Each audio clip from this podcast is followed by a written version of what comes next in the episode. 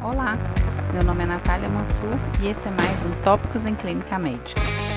Estamos vivendo uma situação já anunciada no podcast número 72, um momento de grande preocupação com o sarampo. Aproveitando a disponibilidade do Dr. José Geraldo Ribeiro, aqui vamos esclarecer alguns tópicos importantes sobre a doença. Obrigada, professor, mais uma vez pela sua presença no nosso podcast.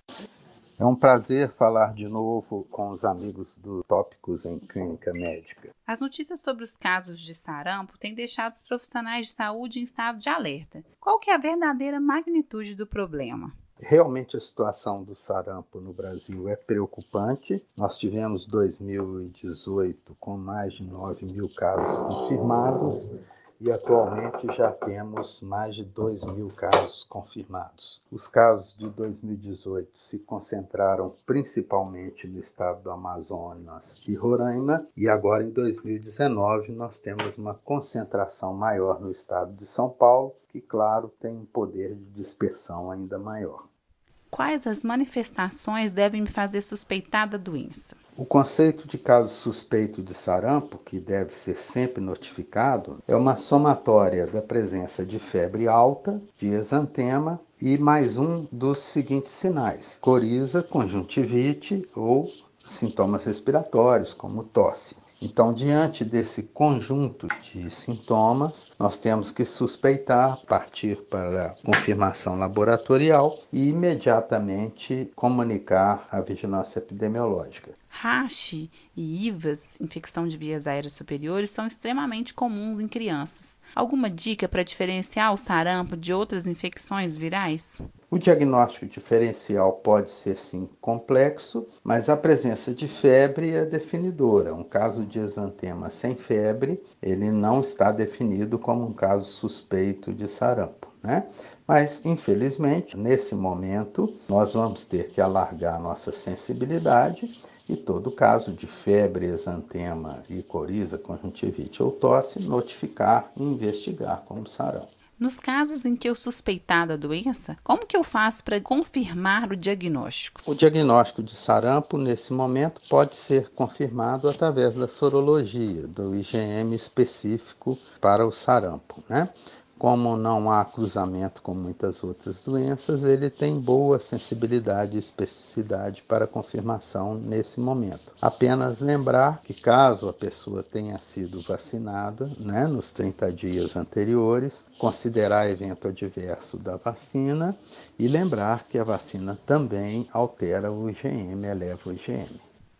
Qual que é o tratamento dos pacientes com sarampo? O tratamento do sarampo é suportivo, né? Muito importante manter o paciente muito bem hidratado. Nós já vimos casos de óbito no passado relacionados à desidratação. O Ministério da Saúde recomenda também, no caso de crianças pequenas, e mesmo no caso suspeita de sarampo, seja usado vitamina A ele publicou um documento que pode ser procurado no site do Ministério ou no Google, né? Vitamina A sarampo, você pode pôr no buscador, em que ele sugere doses de vitamina A para crianças pequenas, é, no caso de suspeita de sarampo. Muito importante é a observação se não há uma superinfecção bacteriana, então acompanhar sintomas como diarreia, dificuldade respiratória. Um sinal de alerta é febre após o quarto dia de exantema. O exantema do sarampo leva quatro dias para chegar aos pés, né? começa no rosto, região retroauricular, vai na, na direção céfalo-caudal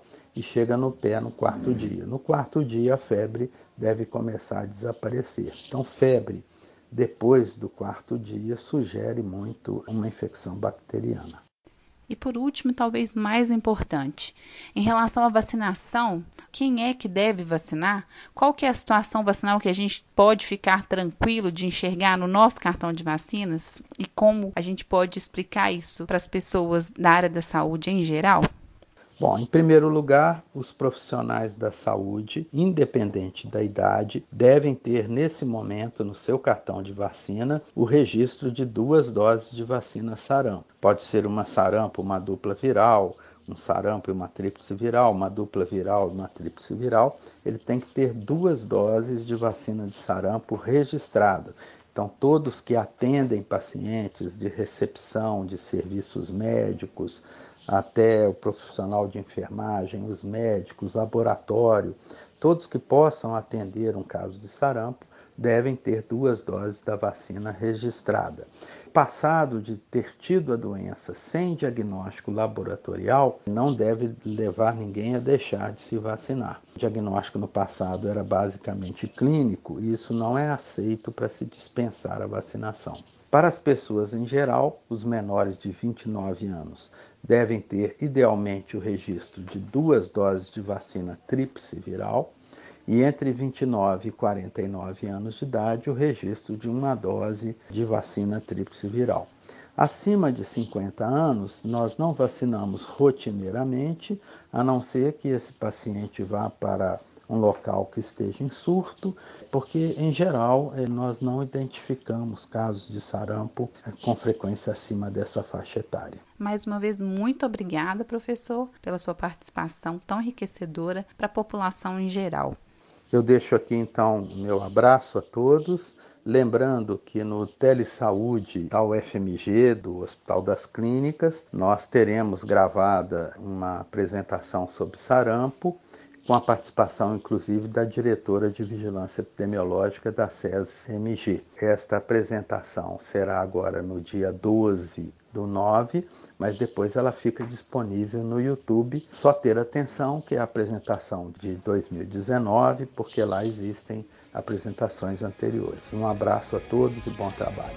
Até a próxima, pessoal. Gostou do podcast? Quer receber os novos episódios do Tópicos no momento em que eles forem publicados, no seu dispositivo e sem precisar fazer nada? Basta assinar o Tópicos em Clínica Médica no Spotify, no Deezer ou no seu agregador de podcast favorito.